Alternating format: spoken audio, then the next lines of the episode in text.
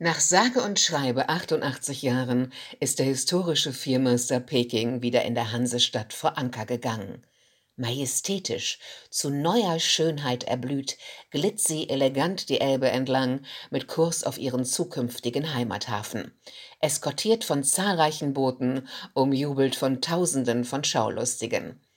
Der Frachtsegler gehörte zur legendären Flotte der Flying P-Liner der Reederei Leis und wurde 1911 gebaut. Zu Beginn des 20. Jahrhunderts galten sie als die schnellsten und modernsten Segelschiffe ihrer Zeit. Dass die Viermaster alle mit einem P anfingen, geht auf den Spitznamen der Reedergattin Sophie Leis zurück. Wegen ihrer üppigen Lockenpracht wurde sie Pudel genannt.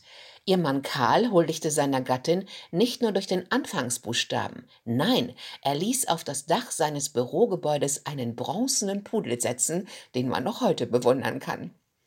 34 Mal umsegelte die Peking Cap Horn im Auftrag des Salpeterhandels mit Chile.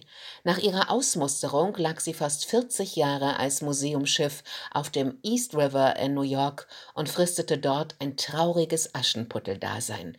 Sie verfiel mehr und mehr.